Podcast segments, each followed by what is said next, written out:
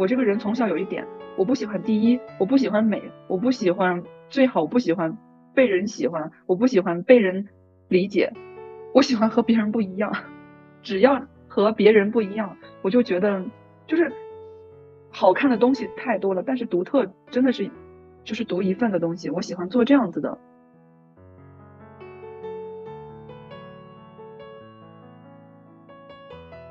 但是我觉得，尤为是女性，还有还有中国的女性，从年纪小，然后慢慢成长之后，真的非常会想要一个抓得住、稳定的、可以看见的东西。所以说，很多女孩不管是在什么样的状态，她可能在三十多岁都会选择婚姻，并不一定她是有多少的爱情，是因为她对具象、能能抓得住、能摸得着的人和幸福是非常非常的渴望的。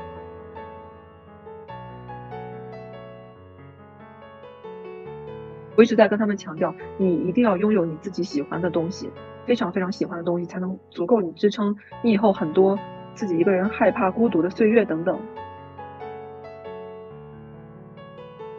人生是旷野，不是轨道。欢迎收听女性力量成长访谈播客，她太酷了。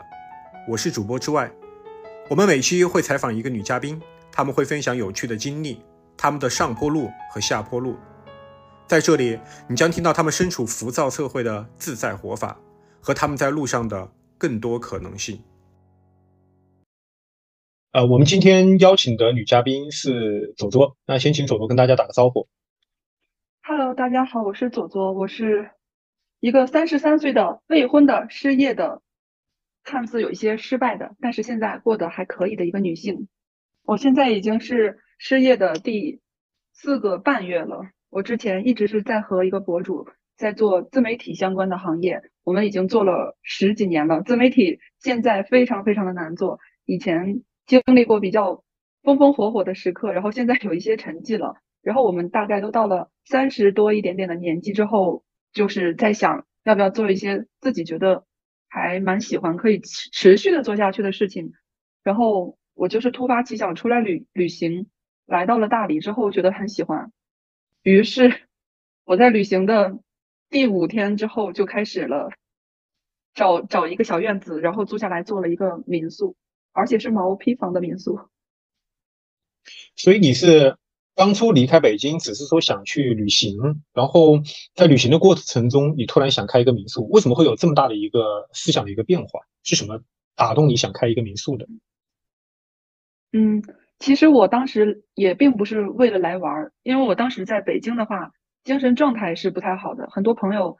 他不太建议我一个人出来玩儿，因为当时我会有一些惊恐的，就是状况发作在身上，就是有躯体化的反应，比如说我坐公交会心慌，然后会手抖、手脚出汗，就是耳中会有很多很多那种像巨大的声音一样，让我觉得特别的害怕。但是我自己在家里面又又觉得非常的痛苦。出来以后，我就会害怕这个世界。我我觉得北京和我的关系是非常非常的陌生的，就像是我是一个油融不进去水那样的感觉。然后我在努力的在在上面飘着那样的感觉，就是莫名的害怕。我我不是说很想出去玩或放松，像很多裸辞的年轻人一样，就是裸辞了，哇塞，我的人生终于解脱了，并不是那种感觉。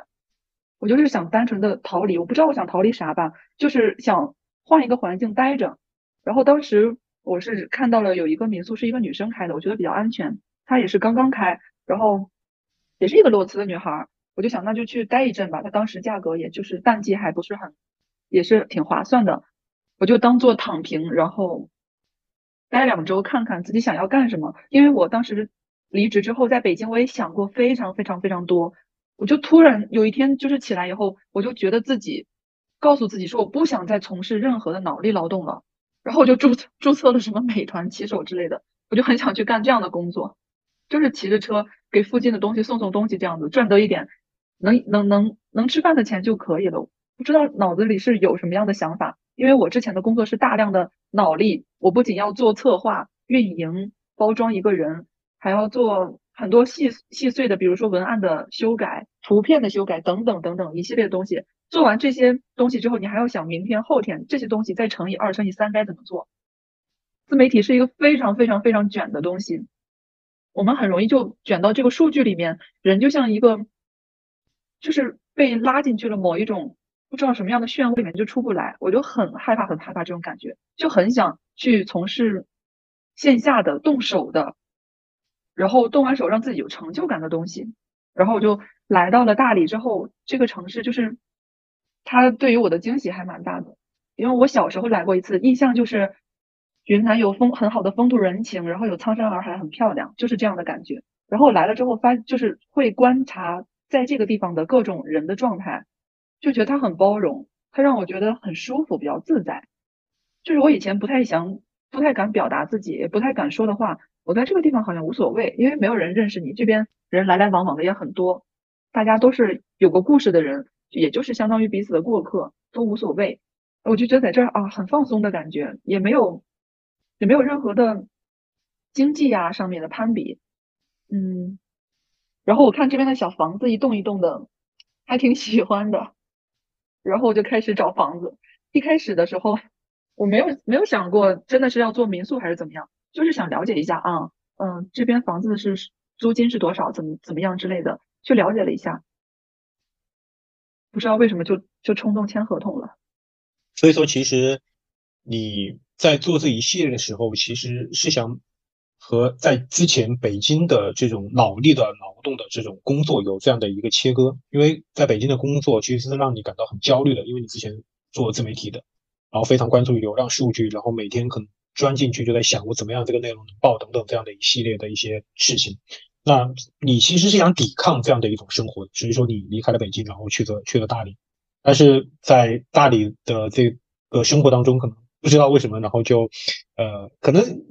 自己的下意识是想做一些体力劳动，从脑力劳动过渡到体力劳动的这个当中，然后可能就看到了开别人开了民宿，然后可能你不自觉的想去了解一下，有好奇心嘛，去了解一下，然后这样一步步走到了现在开了一个民宿这样的一个状态，是这样的一个过程。嗯，差不多是这样的想法吧，因为我一直是从大学之后就是一直在外面飘着的，经济状况也就是一般般吧。我很想很想很想拥有自己的一个家，但是你让我现在去。去去去拥有一个自己的房还是比较困难的，我也不知道自己未来该在哪里发展还是怎么样。我对于家居装饰，然后软装这些东西，非常非常非常非常的喜欢钻研，我就很想拥有自己的房子。就是如果是在这个地方，我租下一个毛坯房，是可以实现我这些想法的。我是一个非常非常情绪化和敏感的人，经常会被一些莫名其妙的小的点去打动。我就想把所有这些你的情愫在积起来的那种那种感觉。都放到这样的一个房子里面，我是喜欢一个把这种意象的东西放在具象化的事情里面的一个人。然后我觉得拥有一个这样的房子，会有这样七八间左右的样子，它可以承载很多东西。其实我一开始并不是很想做民宿，我只是想拥有这个小院子，想用它来做些什么。但是以我现在的能力，我又做不好其他的事情，就只能是做一个旅行的中转站，让大家来舒服享受一下，然后治愈一下这样子。你会不会觉得这个想做一个民宿，因为它民宿它就是一个实体嘛？这个其实和你之前的工作其实是有这种背道而驰的这种感觉的，因为你原来做的事情可能更多的就是去做内容，然后去流量这些东西，可能它有些太昙花一现了。然后你现在其实非常渴望有一个很实体的东西，就是能够看得见、摸得着的，能够围绕在你身边的这样的一种感觉。会不会有这样的一个东西，想从？虚幻，然后想切入到一个很现实、很实在的一个世界当中，有没有这样的一种感觉？会的，因为我觉得就是女性不就是全人类不仅仅是女性吧，但是我觉得尤为是女性，还有还有中国的女性，从年纪小然后慢慢成长之后，真的非常会想要一个抓得住、稳定的、可以看见的东西。所以说，很多女孩不管是。在什么样的状态，她可能在三十多岁都会选择婚姻，并不一定她是有多少的爱情，是因为她对具象很能抓得住、能摸得着的人和幸福是非常非常的渴望的。所以我的这种想法也是这样子。我以前觉得像房子呀、钱呀这些对我来说不太重要，我是一个 INFP 的性格，我觉得这些没有什么重要。人生最最最美好的就是体验、感受、感受风、感受感受海、感受感受这些世世间冷暖什么之类的，真的就是。非常天真，但是我现在真的很想很想有一个可以抓得住、可以摸得到的东西，让我觉得啊，我是真真实实的在感受生活，在做一件事情这种感觉。嗯，我能感受到这种感觉。那你为什么要去设计一个这种多巴胺风格的一个民宿？因为我其实去大理去过两次，然后我住在洱海边的一些，因为我会我也会选择住一些我喜欢的一些客栈，然后在那个网络上先去看一看它的一个风格。那我所看到大多数的这种风格就是白墙、木条和这种透明的玻璃的这种组合，它更倾向于这种比较素净清爽的风格。但是我看了你的民宿，它是那种呃很多姿多彩的，然后呃每一个房间还是那种电影的那种风格。为什么想做这样的一种多巴胺风格的民宿？一个是我个人的原因，我从小到大就是非常非常对于对于色彩、对于颜色有很大很大的追求的感觉，就是我从小到大的衣服啊、配饰呀，包括我身边所有的东西，全部都是彩色的。虽然说是今年好像才流行起来“多巴胺”这个词，但是这个是我人生三十年的一个状态。有人就会跟我开玩笑说：“你上辈子是不是色盲呀？这辈子一点黑白的东西都不要。”这个不知道为什么是我从小到大的一个是我个人的特质，不管是发在社交网络上的东西，还是我个人的穿搭风格，还有我个人的喜好，对于电影啊艺术的喜好，全部都是这种彩色撞色的感觉。我就觉得我可以去去驾驭这个东西，我是比较有把握的，而且我也喜欢钻研。第二个是我这个人从小有一点，我不喜欢第一，我不喜欢美，我不喜欢最好，不喜欢被人喜欢，我不喜欢被人。理解，我喜欢和别人不一样，只要和别人不一样，我就觉得就是好看的东西太多了，但是独特真的是就是独一份的东西。我喜欢做这样子的这样的事情，可能听起来就是风险比较大，但是千篇一律的美让我，你你拿什么去跟别人去竞争那个百分之九十九的美，而不做一个特别的那个一呢？既然你可以做特别的事情，那我就不钻牛角尖和大家去研究共同的这种大众所理解的美了。能不能给我们介绍一下？因为你有六间客房嘛，能不能说一下这六间客房，它当时你是以什么样的这种心态和想法去打造这六间客房？我当时来找房子的时候，就是嗯，有一个要求，我想要方方正正的感觉，然后每个里面都有卫生间。我当时的想法就是把这所有的房间都做的。完全不一样，但是看起来又比较和谐。如果它房间的构造比较麻烦的话，可能你你做一个比较简单的方式，它就能凸显出来和别的房间不一样了。但是我现在的房间就是非常的方正，你进到每一个屋子它都是方正，但是完全又不一样，就很像你走进一个迷宫一样。你进第一扇门是这样，第二扇门是这样子的，然后走过来会发现这好像就是一个一个一个梦串起来的感觉一样。为什么我想做呃电影电影主题的？是因为我从小到大。我所有快乐不快乐的日子，几乎都是电影在陪伴我。我是很小的时候就开始看电影了，大概就是八九岁、七八岁的样子。我爸爸妈妈那个时候会给我租那种嗯动画的迪士尼的碟片，从那个时候就开始非常非常喜欢光影所给人带来的这种感受。然后十几岁的时候，家里面有了网络，那个时候就开始大量大量的去看美国的一些青春的电影，之后就是一些嗯大片呀、动作片之类的，慢慢的开始接触到文艺片呀，包括人性的呀。恐怖的、悬疑的等等各种各种方面的，我现在观影量差不多已经有个两三千这样子了吧。所以说，它在我的人生中是一个不能缺少的东西。而且我这个人是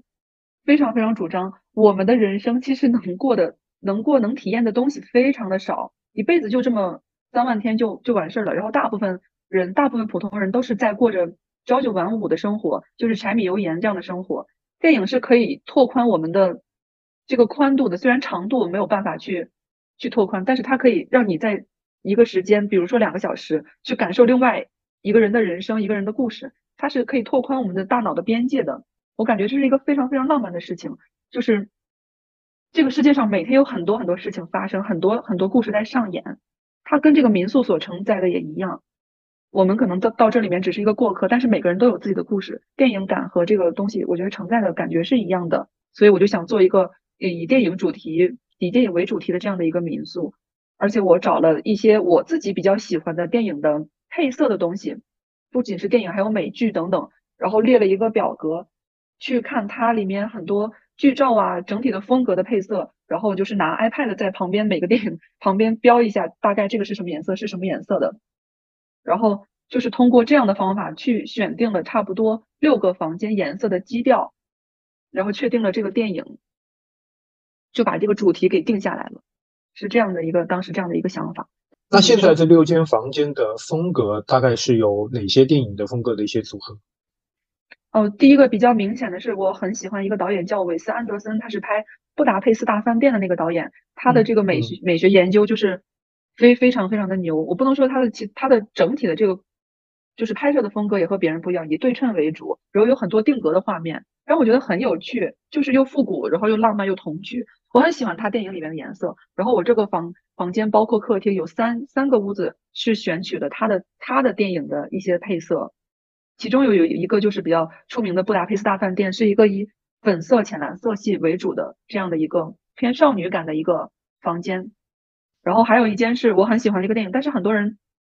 很多我们中国的嗯中中国的这些影迷可能没有太看过一个叫《月升王国》，它是讲的两个小孩子私奔的一个故事，就蛮诙谐的。它整个的画面就是很复古，它的色调也是那种，它的天空也不是那种咱们所能看到是非常纯净的蓝色，它是偏那种蓝绿色的蓝。然后它整体的风格也是那种偏乡村的。然后我做了一间就是月升王国的这个配色，选取的就是它这个海报上面的颜色的搭配，就比较田园少女和浪漫一些。还有一个是我的客厅，就是选取的他的电影《了不起的狐狸爸爸》，这个对我影响就不能说影响吧，就是记忆还蛮深的。这是我们大学的时候上上课老师给放的一个一个课一个课程的一个课程的片子，因为定格动画它是。电影的拍摄手法的一种，在现在已经非常非常少用，但是韦斯安德森还是喜欢在用这种风格，我觉得特别可爱。就是定格给人感觉，你既是影像，然后又是照片的感觉，就可以把人生的很多东西一格一格一格的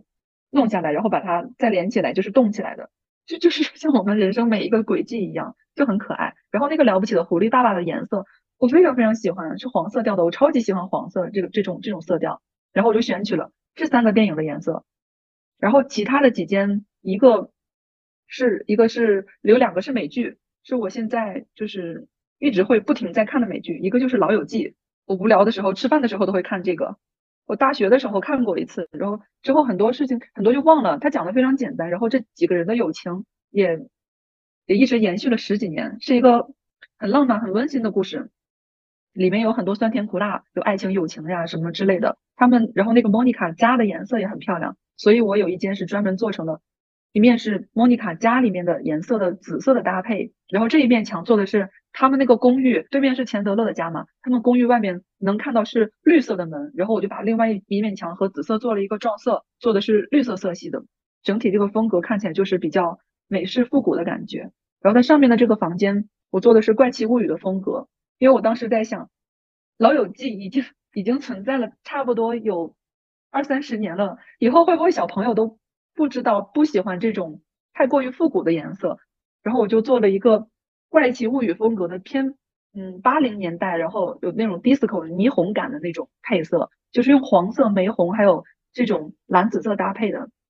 怪奇物语是我非常非常喜欢的一个电影，我很喜欢讲这种小朋友们之间就是有勇气、有成长、有有有爱情、有亲情啊，然后一起去升级打怪、去对抗世界的这种感觉。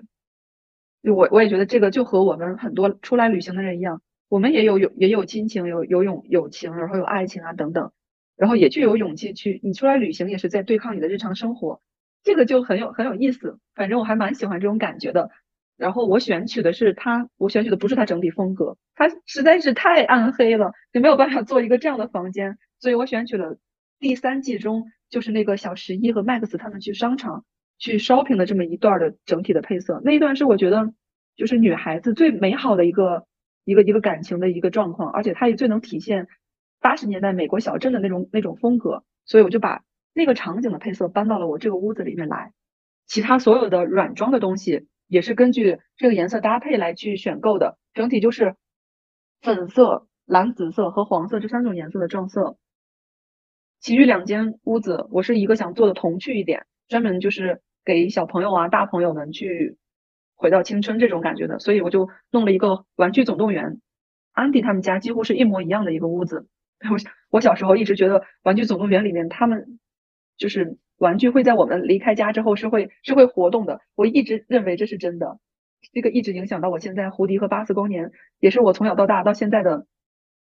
不会说话的好朋友。所以我做了一间《玩具总动员》一模一样的配色，这个也是很受大家喜欢的。大家会过来打卡，就住一天拍拍照，什么都很开心。另外一间我反复改的好几次，最后是冲动刷上去的。一开始我想做一个浅色系的，但是那个屋子的采光就不是不是特别的好，就做了一个深绿色和玫红色的搭配。有人就跟我说：“天呐，你你居然敢用这两种颜色！”但是我我觉得有很多嗯，就是欧洲的电影会用这两种颜色搭配，呈现出一种比较复古，然后又又华丽的那种感觉。然后我就根据这个配色在墙上画了《热带雨林》，写上了那个电影《怦然心动》的台词。我就把它做成了一个以爱情为基调的这样的一个房间。它没有特定的某一部电影，但是它整体的都是以爱情为基调的。因为我觉得绿色是很蓬勃的，粉色是春心萌动的，两种碰撞在一起就会有一种很浪漫的感觉。大概就是这样的，包括客厅的七个房间，就是整体这样的一个一一个设定。嗯，那这些所有的绘画都是你自己完成的吗？对的，我我比较 厉害的一点，这个不能说是厉害吧，就是跟别人与众不同的一点，是我租下了一个全毛坯的房子，我都没有我都没有怎么去找装修队，就是我没有装修队，我是要做什么就去找这一项的工人，然后其他能做的我就全部是自己来，包括这个墙全部都是自己 刷的，所以说它看起来有一有一点点简陋。但是我个人非常喜欢意大利南部，就是西西里那一那一段感觉的感觉的那个装修，它就是这种没有抹腻子的，还蛮蛮原始，然后蛮乡村的感觉，我还挺喜欢的。所以说这个墙我就是自己自己涂的，自己去调配的颜色，买了很多很多很多不同种颜色的漆，光粉色我就买了大概六七种，然后才能调出来我喜欢的颜色。其实还其实还是很麻烦很麻烦的，因为我自己其实没有美术功底，我都是凭着。感觉和自己的审美去走的，所以这个对我来说不不值得任何人去借鉴，完全是我个人的疯狂行为。看得出来，就是绘画其实是一个非常大的一个工程啊。然后再加上你刚刚提到整个这个民宿的装修，其实大部分的工作都是你自己来操刀的。那在装修这个民宿的过程当中，你遇到什么样的一些棘手的问题？棘手的问题就是，嗯，我不知道这个能不能讲啊，大理的。工人吧，怎么说呢？这个城市实在是给予人的东西太多了，他们靠着这个上天给的美好风景就可以吃饭，所以大部分的工人有一点点的懒惰，不像我们城市，嗯，你多给钱多干活，这是很正常的，对不对？然后我也是尽量给你做好，以后对我的口碑也有保证。但是这边的工人就是每天大概就是到十点半，我打电话，我能听出来他的声音就是还没有睡醒，可能也是我找的不是很好吧，因为我找的是这种散工嘛。啊，沟通起来就很麻烦。一个就是我是一个从小到大生活在城市里面，而且没有任何装修经历，没有买过自己房子的女生。我对于水电的方面其实不是很懂。然后师傅跟我讲的时候，我也听的是云里雾里的，就是与师傅之间的沟通非常非常的非常非常的复杂和困难。很多东西跟你当时设想的是不一样的。比如说，我想要一个什么样风格做出来是如何，因为我没有那种就是。电脑上面的设计图就是那种效果图，所以很多东西是凭借我的想象去拿一些网络上的图片，然后抠下来放到我拍的这个我的院子上面去感受它行不行？这个完全就是非常非常个人和大胆的行为。你不知道做出来的是不是和你设想的一样？有很多东西其实不太一样，我也就顺着它继续改，继续改，然后就慢慢这样走下去。其实困难还是挺多的。那你在装修的这个过程当中，肯定也会有焦虑。那这样的焦虑和在北京工作生活的焦虑，你觉得是一样的？有什么区别？这两者都是精神上的折磨，但是一个是你是用脑子想，但是不知道该如何去解决的。比如说数据流量、内容这些东西，可能几个人头脑风暴弄到最好，它也不一定有特别好的效果。但是我现在做的事情，是你焦虑，但是你必须要做的，你必须今天要把什么东西弄好，你就要出门，你就要动手，这两者是完全不一样的。第二种的话是可以让你让是督促你必须现在站起来给我去做，但是第一种的话是你从哪里下手不知道，我现在要写什么，打开电脑不知道第一句话要要要写一个什么样的文案，这两种是不同的。第二种就是驱使你要去做，可能第二种的焦虑就是嗯生气愤怒会带有一点点，但是第一种的话完全就是头脑一片空白，所以我觉得。只要是你还有力气，身体还有还有力气的话，你就去做，你就去找不合适的东西，你就再找不适合的工人，你就再换。它是你是可以通过行动力去解决的，就是心理上的东西是通可以通过身体去化解一部分的，而且它是自己的事情，它必须要推着你往前走，也把人的这个能动性给搞起来。我觉得这两点的不一样是在于这儿。嗯，所以说实体的焦虑可能是解决困难，但是有时候之前在北京做的事情的焦虑，它可能有些东西你不知道该怎么去突破，这个绳子你都找不到头，不知道该怎么解开，对吗？对，就是一片空白，因为数据的东西它就是像大海一样，你就捞不到什么东西。但是现在眼前的困难是，哦，那个远远的地方有一个东西，你现在就要过去够，你要费尽全力去够，是这样的一个感觉。两种是完全不同的一个解决方式。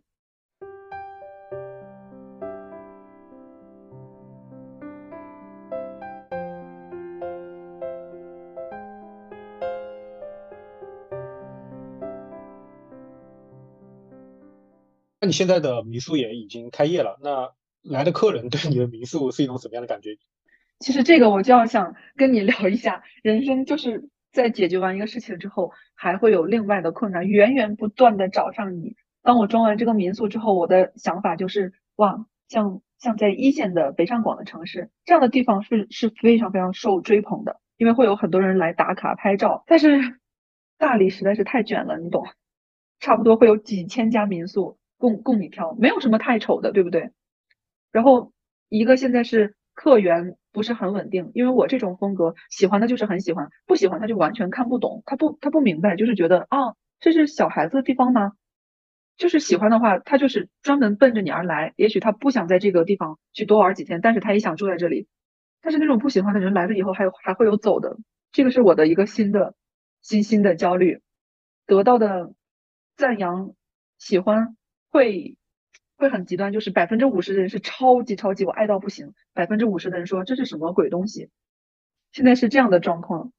所以那百分之五十的人我就选择不听了，因为这个世界不可能你会满足所有所有人都喜欢你，对不对？有很多人来了之后都会问我房间里各种东西的链接是什么，说明他们是真的把这里当成了一个暂时的家，然后还想给自己的家去增添一些。他所在这里用到的东西，我觉得还是很幸福的一个事情。会不会有一些人，他可能也很喜欢这种，可能他在呃大城市里面没有看到这种呃风格的这种房间，就五彩斑斓的。那来了以后，他只是打个卡、拍个照，但他并不会入住。会不会有这样的客人？嗯，是有的。其实这种我也是欢迎的，毕竟你一开始做一个东西，还是希望得到大家的认可。像这种人的话，我都是欢迎他们过来拍照，然后帮我发一下什么。各种社交平台之类的都可以，虽然说是对这个资金来说没有什么入账啊，但是目前来说，我觉得也不要太焦虑这个事情了。有人能喜欢，能来看一看，我就觉得还是挺幸福的。那在这个过程当中，有没有客人对你的东西特别喜欢的，而且你觉得他很懂你的设计的，有没有？有的，之前来过一个女生，她也是看过，就是从小就是看电影的那种。我的每一个房间。除了有一个房间不知道，他其他的几乎是都看过。然后我当时真的就是莫名的很想哭，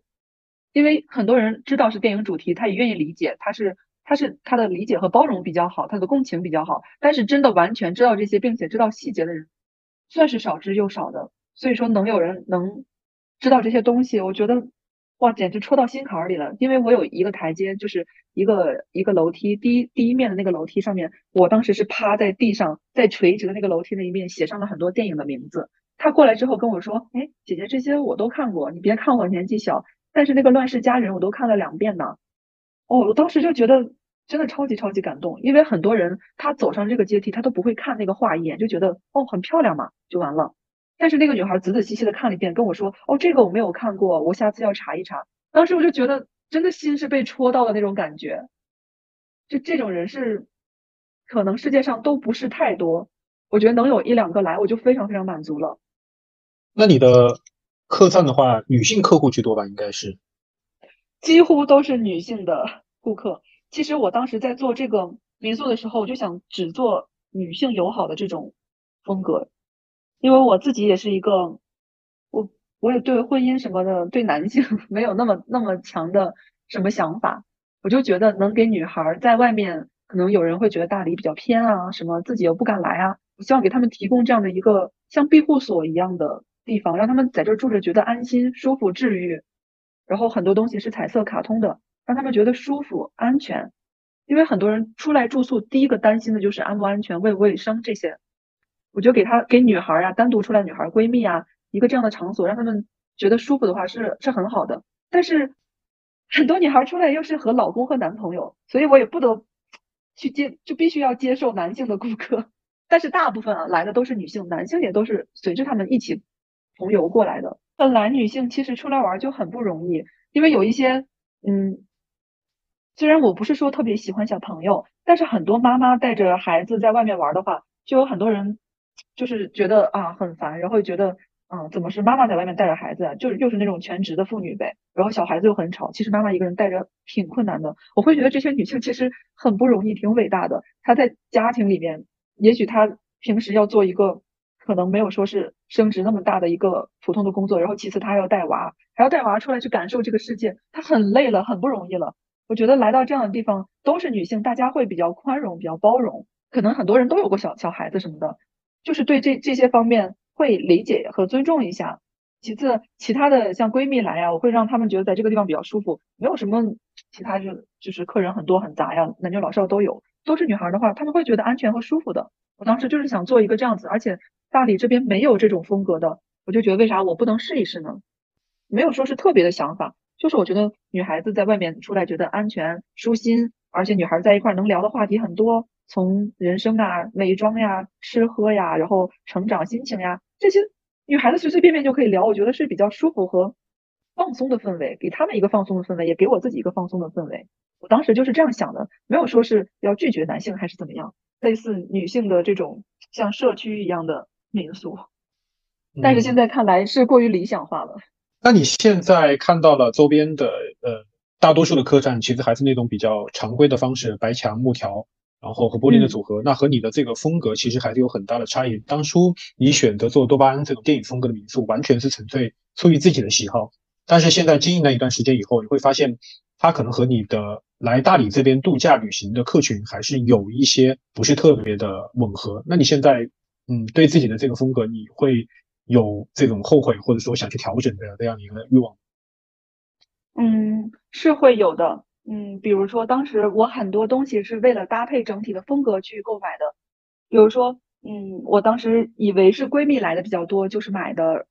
像双人床都是这种一米二的，比较适合单人单人的，但是发现这边有很多，其实他们对于大一点的床是比较更加有需求的，大家其实理解，出来玩的话，一是想省预算，一个房间多住一个人就。少一点预算嘛，他们会觉得我的床会比较小啊之类的，这些东西都是我以前就是从来没有预料过的。我对做民宿完全就是零概念，我的想法很单纯很单纯，就是我想把这个房间做的漂亮，然后所有的软装买的是风格搭配的好看的，然后统一的拍照好看。但是这个床的确住两个人是不不不适合的，所以说我缺失了一些家庭类的客源，这个也是我在想后来要不要去改进的一些。因为在改进的话，可能也不会那么的好看，所以说还是要去寻找和自己相匹配的一些顾客的风格。所以我觉得你也不用特别的感到很焦虑，或者说要去很特别的去迎合客户的这样的一个口味，还是坚持自己的一些东西。因为真的喜欢的就是喜欢的，你也不可能说迎合所有人的想法，对吧？对呢，对呢。而且，嗯，就是你说的那种比较干净呀，然后比较素雅的民宿，在大理这边。你找到一间就可以乘以十乘以一百，他们其实看起来都是嗯干净好看，就就没有了。我觉得我的一是经济上的财力，二是设计的能力，三是运营的能力都是不如他们的，你就不如做一点自己还能擅长，我还可以给你讲讲我这里是什么样的啊，就是做到一个这样，我觉得已经很满足了。其实对很多人很多人都觉得你裸辞之后选择创业啊，啊，你肯定要比以前做得好，你自己创业啦。你工资会比以前高，你的未来是无限可可可无限可可期待的之类的啊！你做了这个旅游，现在又放开了，很多人会抱有很大很大的期待。我跟你讲一件比较有意思的事情，我在我在装这个民宿的过程，不是会发在各个平台上吗？你知道我接收最多来的，并不是想要入住、想要咨询如何如何住、什么时候能住、然后位置在哪里等等的，我接受非常非常多各个平台的私信。都是问我，啊，你好勇敢，你好厉害，你做这个有没有什么考虑？你的房租多少钱？怎么租？我也想弄一个这样的院子，你太厉害了，你你可以给我一些这方面的经验吗？我发现很多人都不想工作，全部都想像我一样来做一个这样的院子，这个是我真的没有想到的事情。就大家其实现在正在做的事情和内心所期盼的，其实还是有很大的差距，特别是在这几年，特别在疫情之后的这几年，其实是有非常大的一个叛逆，或者说想去抗拒现在目前的这种状态，但是可能缺乏的是一种勇气，以及对于呃世俗很多东西的一些顾念，我觉得这也是很正常的事情。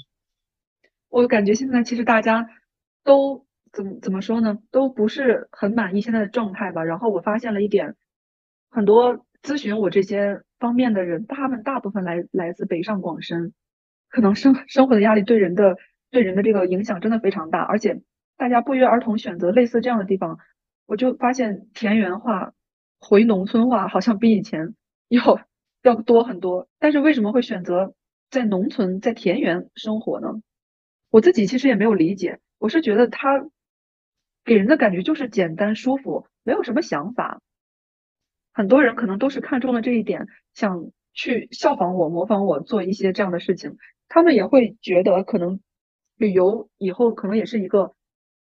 人生，也也也更愿意经过了这三年的这个事情之后呢，人也更愿意去享受了。他们会觉得旅游以后是一个大事，是一个大爆的东西。很多人理所当然就觉得我现在是老板了，就会就会赚很多钱。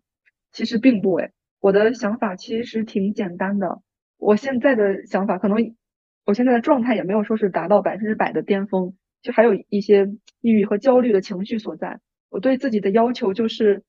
能和上班差不多就可以了，没 没有那些讨厌的老板，还有人际关系。我现在能达到的收入和上班差不多，我也就很满足了。能交得起明年的这个房费，然后能养活得起自己，能够运营整个小院子。嗯，这个大概就是我现在的能实现的一个一个一个这样小小的心愿吧。毕竟周围有很多民宿，其实赚的还是蛮多的，就像大家想的一样，赚的盆满钵满的。但是我这里没有，我也不因此而烦恼了，就先做自己喜欢的事情吧，做一年喜欢的事情。如果不行，我们再看如何改进。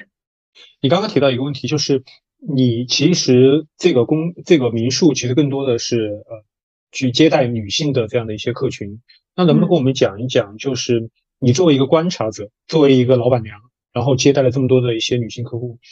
你觉得他们来这边，嗯，他们是一个什么样的一个状态？因为我知道大多数旅行可能就是为了想放松一下嘛，这个是人基本上所有来旅行的一个最初的状态。那么就你的视角来看到的这些客户，这些女性客户，你在你看到他们是一个什么样的一种状态？嗯，我这边接待来的。人群的年龄应该就是和我的年纪差不多，大部分是处在二十五到三十五岁之间的，这样的比较多。我会发现一个嗯比较神奇的点，就是有孩子和没有孩子完全是两种不同的风格和概念，因为他们的年龄其实差不多，有一些很多是已婚的，和老公出来，或者是自己和闺蜜出来，或者是自己出来来来玩的。另外就是他们是带着带着带带着娃来的。这两种女性其实年纪上差的不是太多，但是她们的状态是完全完全不一样的。一个就是我刚才所说的这种，可能还是在处在恋爱之中，然后呃没有孩子的女性，其实过的，我觉得是过出了我想我喜欢的女生所所所拥有的样子。我记得比较比较印象比较深刻的是前几天来了一个女孩啊，漂亮，个子高高的，她是结婚了，但是没有没有小孩。他是辞职了，然后又找了另外一份工作，中间就是有大概那么两周的一个空闲时间。他说过来以后就是想完完全全放松度个假，就是每天什么都不干，坐在院子里面出去玩一会儿，吃点东西，然后就回来了。嗯，听听音乐，看看视频，然后坐在这个院子里面听这个鸟叫、鸡叫声，他就能这样安安静静的这样坐着。我觉得他的给我的状态感觉就是松弛、舒服，然后就是想做什么，他也没有什么想法，就当下就是。在这个状态里就可以。这个女孩是给我印象非常非常深刻的，因为一般来三四天的人都会想抓紧去去玩各种各样的呃东西啊，体验各种不同的风景什么的。她这个状态让我觉得啊，是我喜欢的女性的样子，是我喜欢现在当代年轻独立女性的样子，就是我想享受什么，我当下就享受就好。然后其他的一些就是已婚未婚啊，但是没有娃的女性，基本上都是这种状态的比较多。但是带带带带娃的妈妈就不一样了，我这边带娃的妈妈还是非常非常多的，他们行程几乎所有的项目都在考虑小朋友，都是以小朋友第一。那我当时跟他讲哪里哪里其实拍拍照很好，然后去去走走什么什么的很方便，哪个山上什么比较方便？他说我当然知道呀，但是我带着小孩子，他就是走不动，就没办法，我就不去了。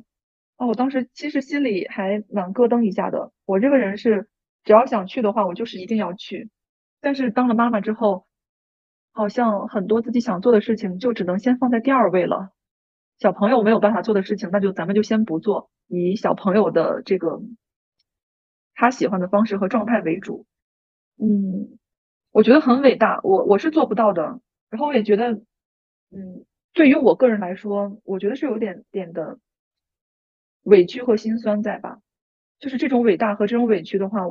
对于我个人来讲的话，我可能会想选择自己想做什么做什么。所以我觉得妈妈真的很不容易，很不容易。也希望很多人对对那些自己带娃的妈妈能能稍微的宽容一点。毕竟小朋友是很难带的，一个女性其实自己的力量也很有限，她还能照顾另外一个人，我觉得真的挺不容易的。而且爸爸做什么了我也不知道，就是妈妈一个人带着孩子在玩的比较多一些。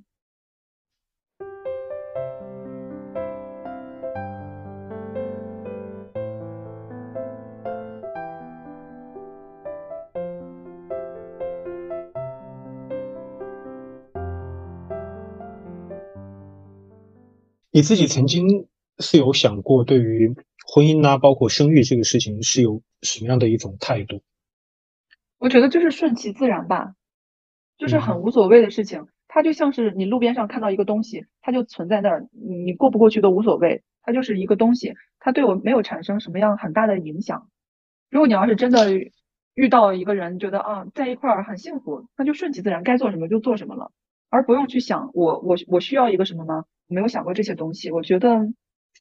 嗯，可能我的想法会比别人更加特立独行一些吧。我想自己想做什么就做什么，我好害怕被束缚啊。我可能自由有自由的代价吧，然后负担有负担的甜蜜，我就选择自由好了。我实在是也不太会去照顾一个家庭，去陪伴一个小孩子成长。这所以说，我觉得有一些女性可以做到这一点，真的是好牛啊。那你现在看到这些？妈妈类的客户，然后到了你的这个小院里面，你看到他们其实很多妈妈其实应该是放弃了自己的标签，放弃了自己的属性，然后去只是一味的只有一个标签，就是妈妈这个标签，然后去做这些事情。那你会不会加深自己可能未来更不想结婚，然后不想生育这样的一个一个想法？因为其实你刚刚一直提到你是一个比较自我的一个人，你可能没有那么大的能力和责任，然后去照顾一个家庭，照顾一个小孩。那你会有这样考虑吗？会有这样的考虑，而且还比较坚定了。我可能不是很想成为这一类的人，但是同时我非常非常的钦佩他们，因为有一个我记得很清楚，有一个姐姐她过来带着小朋友，小朋友其实算是比较大了，小孩以为我是姐姐，他就一直在叫我姐姐，然后他妈妈直接问了一句：“哦，你看着年纪挺小的，就能做民宿了，你多大年纪了？”我就跟他说我是九零年的。他跟我说，我也是九零年的，但是他的孩子差不多快十岁了，就是不是小宝宝了，所以那个女孩以为我是姐姐。当时他他其实对我就是产生了一种我说不上来的情愫。他说你看着很嫩，他说我已经有十年没有你现在这样的状态了，还能去穿各种彩色的衣服，扎着麻花辫，然后看一个视频咯咯笑。他说我我我没有能力这样子，我没有时间，我没有像你这样天天风花雪月。他说的很现实。我能看出他眼中有很多疲惫的感觉，我不知道他对于我是一种羡慕还是怎么样。他说你这样挺好的，你喜欢这样，你就可以一直这样子。他说话的里面没有任何的情感，但是我就觉得他应该曾经也很天真吧，就是就是那种感觉让我突然觉得有一有一点点的心疼。我不觉得三十岁就要成为一个很好很好的大人，但是他就是一个非常非常好的大人。就是我听到你的感觉，我觉得就是。她做了妈妈以后，就已经像丧失了一种女人的情绪那样，就是本该是她三十岁这个年龄应该还有的情绪，而且应该更加充盈的这种情绪，她做了妈妈以后就没有了，就一切对一些东西就显得很，我不知道用冷漠这个词合不合适，但是给我的感觉就是这样。对，感觉活得更加更加体面，更加照顾这个世界和和别人的情绪了。就是因为那天那个小朋友就是一直在和我玩，他说啊，你化你的化妆品好多呀，然后我们两个就一起在看各种化妆品，他就在，我就在告诉他每个东西是什么。妈妈过来之后就跟我说，不要打扰别人，然后这些东西是你现在不不不能理解的，你长大以后才能看这些东西。就是这样的状态让我觉得，本身是一个三十岁的女性应该正当喜欢这些东西的时候，她好像是少了一些对于这个世界热爱，还有。这些活力会少了，少了，少了很多。然后那个小姑娘就一直在跟我，跟我跟我找网上的图片，说你能不能帮我编这种头发呀之类的。我就给她尝试了一下。然后她妈妈在旁边就一直在那儿喝着茶，坐那儿发呆，跟我说，跟我说了一句话，我印象特别深。她说：“哦，你们现在还能这样？”她说：“我真是一点力气没有。我们上大学的时候也互相编头发，然后变成各种各样一样子自拍。”她说：“现在你让我再这样，一点劲都没有。”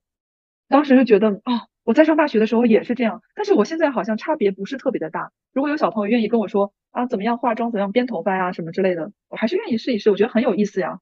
但是妈妈就会觉得这个东西很累，她已经没有了，就是以前所应该有的那种朝气和热情。对这个世界，我觉得我是无限无限包容、无限开放，什么东西东西都愿意试一试的，不太在乎别人说你三十岁了还怎么怎么样。但是她会介意，她会介意她没有成为一个好的妈妈。他会介意别人说他的小朋友搞搞乱呀之类的，嗯，可能成为妈妈之后就是会放弃很多自我吧，我感觉，因为我也不太知道，也许他觉得这样自己很快乐，但是从我的角度上来讲，我觉得是缺少了一些好奇感，对这个世界的一些探索感。这我觉得这个是这个社会制度对女性的一种荼毒，就是这个社会所构建的完美女性的这种框架就这样的，要有母爱。要是一个好妻子，要是一个好儿媳，就是她唯独是没有自己的属性的。就是刚刚就像你所说的那样，她在一步一一点一点的去侵蚀女性本身的那种本能的这种欲望。女性本能的欲望是什么？就是 她喜欢好看的东西。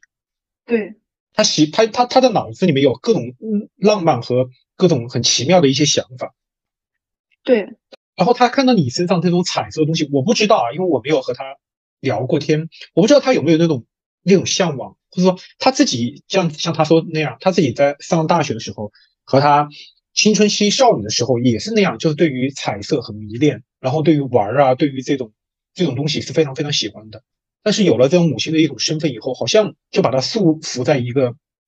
一个标一个一个一个标签化的一个一个一个一个一个一个笼子里面。就是完美的女性应该是这样的，你不能有太多的情绪，你要一言一行给你的子女去做一个榜样。你所有的东西都要围绕着，就是你作为一个妈妈，你带一个孩子出来，你所有的目光，你所有的情绪，你所有想的东西都应该围绕着你的孩子。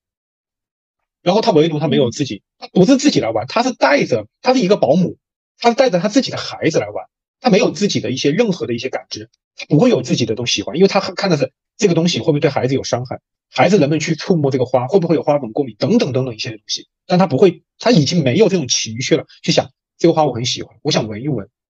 对，虽然说现在有很多女性拥有了孩子之后，还是会像自己以前的生活状态那样，但是多多少少都会打一点折扣。对，我觉得孩子给带来的快乐肯定是有的，但是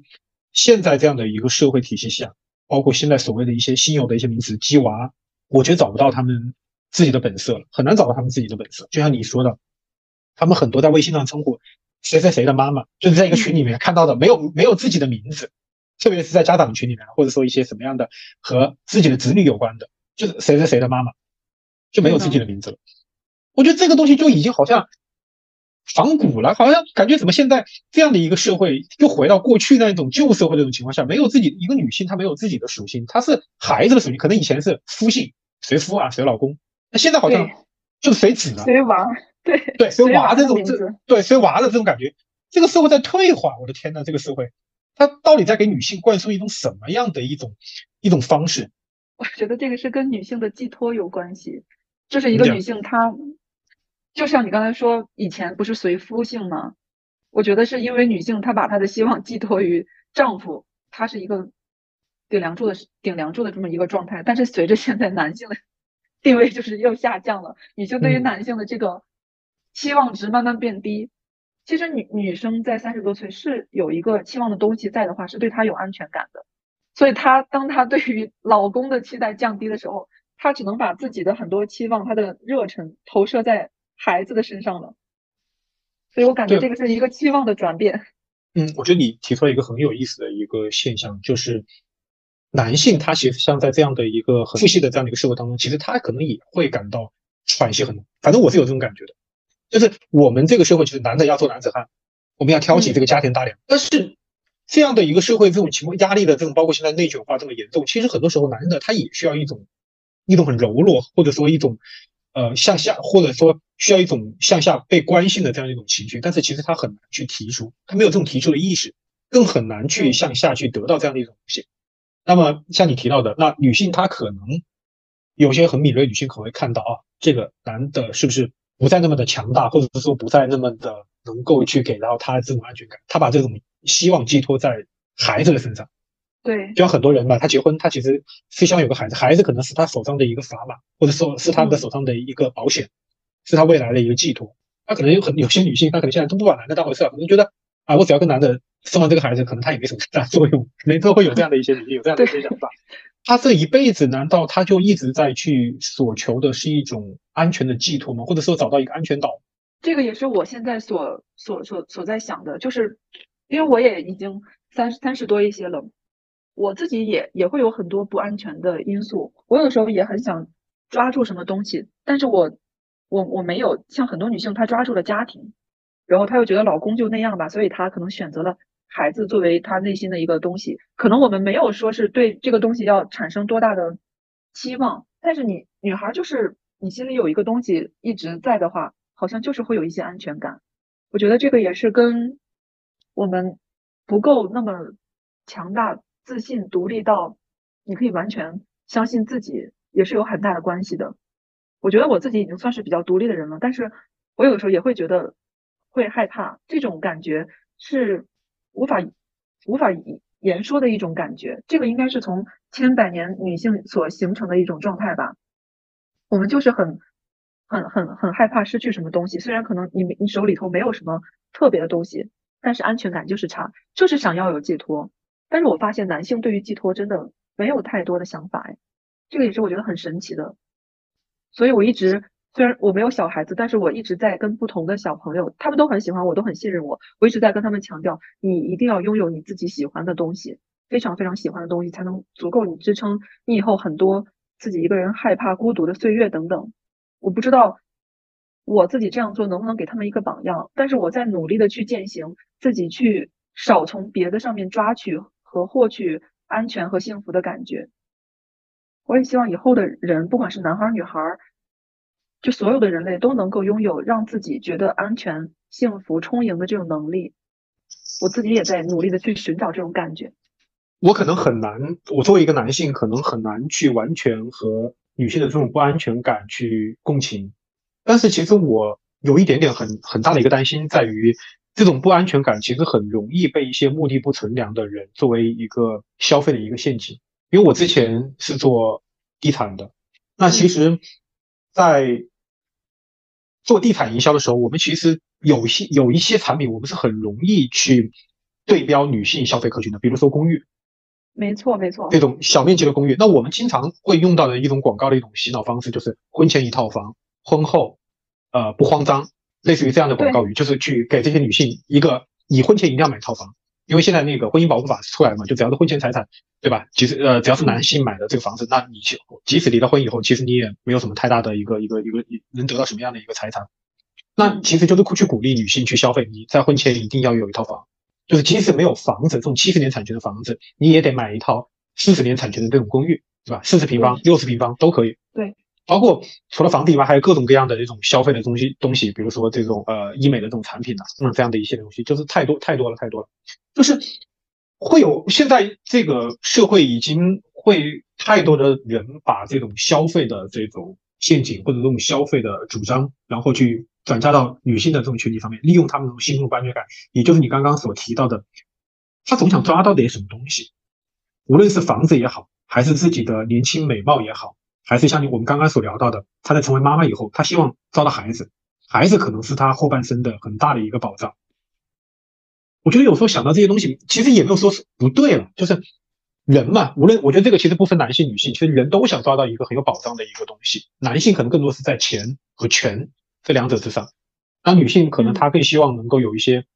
依靠的东西。我我我是这么想的，从我作为一个女性成长的这个角度上来说，我觉得是因为我们从小到大的这个成长过程，是因为我们没有很好的去掌控自己的人生，所以说长大才想拼命的通过一些别的东西来留住什么，让自己觉得安全。你想，我们从小到大，女性的要求基本上都是要乖巧，嗯，要要温要温柔要温顺，然后要努力向上，要和善要礼貌。但是没有人教给我们，你们要勇猛，要想要什么就去拿，就是没有这方面的东西，所以我们以后长大了才会对于很多东西是患得患失的。但是男孩就不是，因为他们小时候你要勇敢，你上墙就去啊，你要想要什么东西你就去你就去追逐，他们的世界是像。大部分不能说全部，大部分是向外的，但是女孩就是要收着，要内敛一些的。所以说，像很多文学作品里边，只要有胆大的女孩，一般都会被人们说成是一种那种叛逆啊，或者什么，然后别人才会觉得有趣，它才会成为一个经典。是因为我们小时候没有得到过什么东西，所以现在才想拼命的抓住。如果说一个人从小到大的成长，你想要做什么就去做，你想要干什么都能实现的话，我觉得他长大的话，对于安全感这个方面来说也是比较好的。因为我有一个朋友就是这样子，他从小的家庭教育就是把他当成男孩子来养。他他说我想剃寸头，然后他家里就说，哎，寸头凉快清爽，那你想弄就弄呗，反正丑的也是你。他就真的搞了一个寸头，弄完之后他又觉得，哦，是好像是不如长头发好看，然后慢慢再留，说明他有勇气，他又他想做什么他做了，所以他家里面给予的这些支持也是非常非常多的，他就无所顾忌，他对于安全这个东西没有什么太大的概念。而我们不停的在被家里面规训，你要做一个什么样的人？这样的这样的人肯定长大了，他会想通过自己的一些各种手段呀，去去去想要留住一些自己能够掌控的东西。这个就是男生和女生我觉得比较大的一个不同吧。对我作为男性来源，我可以这么说，就是确实这个在父系体系的这种社会下，确实给了男性很多的一些资源的倾斜。对，还有就是男性他本对男性他本身，比如说你你调皮一点，其实有时候我们说男生调皮一点，其实他是一个褒义词。对，因为说男生调皮，他可能就是说，哎，这个人其实是蛮就还还就是还蛮活还蛮活跃的。但是你如果说一个女性调皮，那肯定那肯定就是伺候她不好。对，就说这种其实这种不公平，其实在对，其实这种东西，其实在很早的时候就已经在性别上就已经下了这个判断和定义了。就比如说，还有人说，就是我，我经常以前上小学的时候说，你一个女生怎么这么粗心？对，像就说男生粗心就是应该的那种感觉。就是粗心明明就是人类都都会有的一点一个缺点。对，它是它是人本身的东西，其实和性别没有关系。但是老师就经常会说，你一个女孩还这么粗心。所以有时候我们有时候我们我们我们那个时候可能我没有我们没有意识啊，我们那时候男生没有意识。但是现在想想，可能就会觉得，哦，男生粗心就就还可以被被被被理解和和原谅，但是女性就不行，你就得文静，你就得很仔细。你就不能大大咧咧的，所以说可能就像你说的，他把自己所内心想要的东西，他本能想要的这种欲望，其实都因为这个社会的一些荼毒，然后压在这个心底里面，他没没有办法去释放出来。我觉得这个可能就是从童年的时候，其实就给女性造成了这样的一种压迫。所以说现在来看，很多女性她能够冲出来，我觉得她肯定是在她的青春期也好，或者说在她二十岁到三十岁这样的一个年龄也好，在这个过程当中，其实经历了很多的。挣扎以及这种这种拧巴，然后她才重新打开哦，推翻原来所有的这些对她的一些一些一些侵蚀，她觉得这些东西都不对的。对，比如说，我觉得男孩说我想要的话，你不会觉得怎么样；但女孩说我想要的话，你会悄悄打打掉她的手，说这个不要这个，就是这种感觉。但是男孩就会哭闹的说，我我我就是想要，女孩一般就不会再去寻求第二次想要的机会了。可能对于我来说，我我小时候是这样的一个人，所以我长大了之后。才会拼命的想去做自己所有想做的事情，但是我觉得现在这个社会的状态是在慢慢变好的，就是，但是，但是我们国家真的太大，人员太多了，所以说这个过程也会非常非常非常的缓慢。因为我发现了一点，就是在这边做民宿的很多都是女孩子要比男孩子做的好，因为女生可能更加细心，更加去同理别人，然后也更加的嗯好通融讲话之类的。就是女性真的要比男性做的时间要长久，我觉得也是因为女性身上比较这种安定安稳的感觉，会比男生更加让人信赖。有很多男生就是这儿投资了一大笔，那边投资一大笔，然后觉得不行，然后再推翻。但是女性来说，她可能会更加的稳妥一些。所以现在这边女性越来越多的人愿意去自己创业，去做去做一些自己喜欢的事情，然后得到的反馈也是挺好的。他会更细致。对男性，他在投资这方面来说，他是很很理性，或者说他是很冷漠的，他不会注入情感。就这个东西我投进去，如果没有回报，我会立马抽身，我会投下一个。对女性来说，相对来说，她可能会更感性一点。其实这个东西，她首先她可能是真的很喜欢这个东西，然后她她会倾注自己的一些都很内心很多的一些东西会倾注进去，她不那么容易受到收益啊，或者说一些东西的一些影响。我就如果没有东西，我就会立马抽身啊。这个可能是男性和女性在做投注这方面可能很大的一个差别。对，还有就是男性和女性的欲望是不同的。虽然说女性有野心的也也很多，但是大部分来说还是比较和自己比较匹配的。因为我之前认识一个男生，他是在大理的一个非常非常网红的地方，叫做 S 湾那个地方，他们在做在做一些东西。他们的目标非常非常简单，他们要多少钱多少多少年拿到多少钱。如果要是这个有风险又怎么怎么样，他们就是立即刚刚弄好的东西，也不会有什么太多情感，就是要转手。我就觉得很郁闷，这么。费心费力弄的东西突然就转手，他们说就是投资回报比不同等等估算的怎么怎么样，然后就是说了很多很专业的东西，就是说要转手。如果这对于我来说，我可能会倾注更多情感在里面，会想办法他看他如何运营，我们用什么样的方式让他更加活跃等等。那我觉得男性真的很理性，我很想学习一下他们身上这种理性，这种男女之间的感性和理性能分分互相分给对方一半的话，我觉得会不会会不会好好一些？就是做这个东西受到的受到的很多不被看好，受到的批评真的太多。他们说我做的太理想化、太个人主义了。但是我觉得一个东西，你既然自己都没有投投入很多心血和热情在里面的话，别人怎么会被被这个东西所打动呢？对我很赞同你这句话。你自己都不是很喜欢的东西，你怎么可能期望打动别人？是呢，我也是这样想的。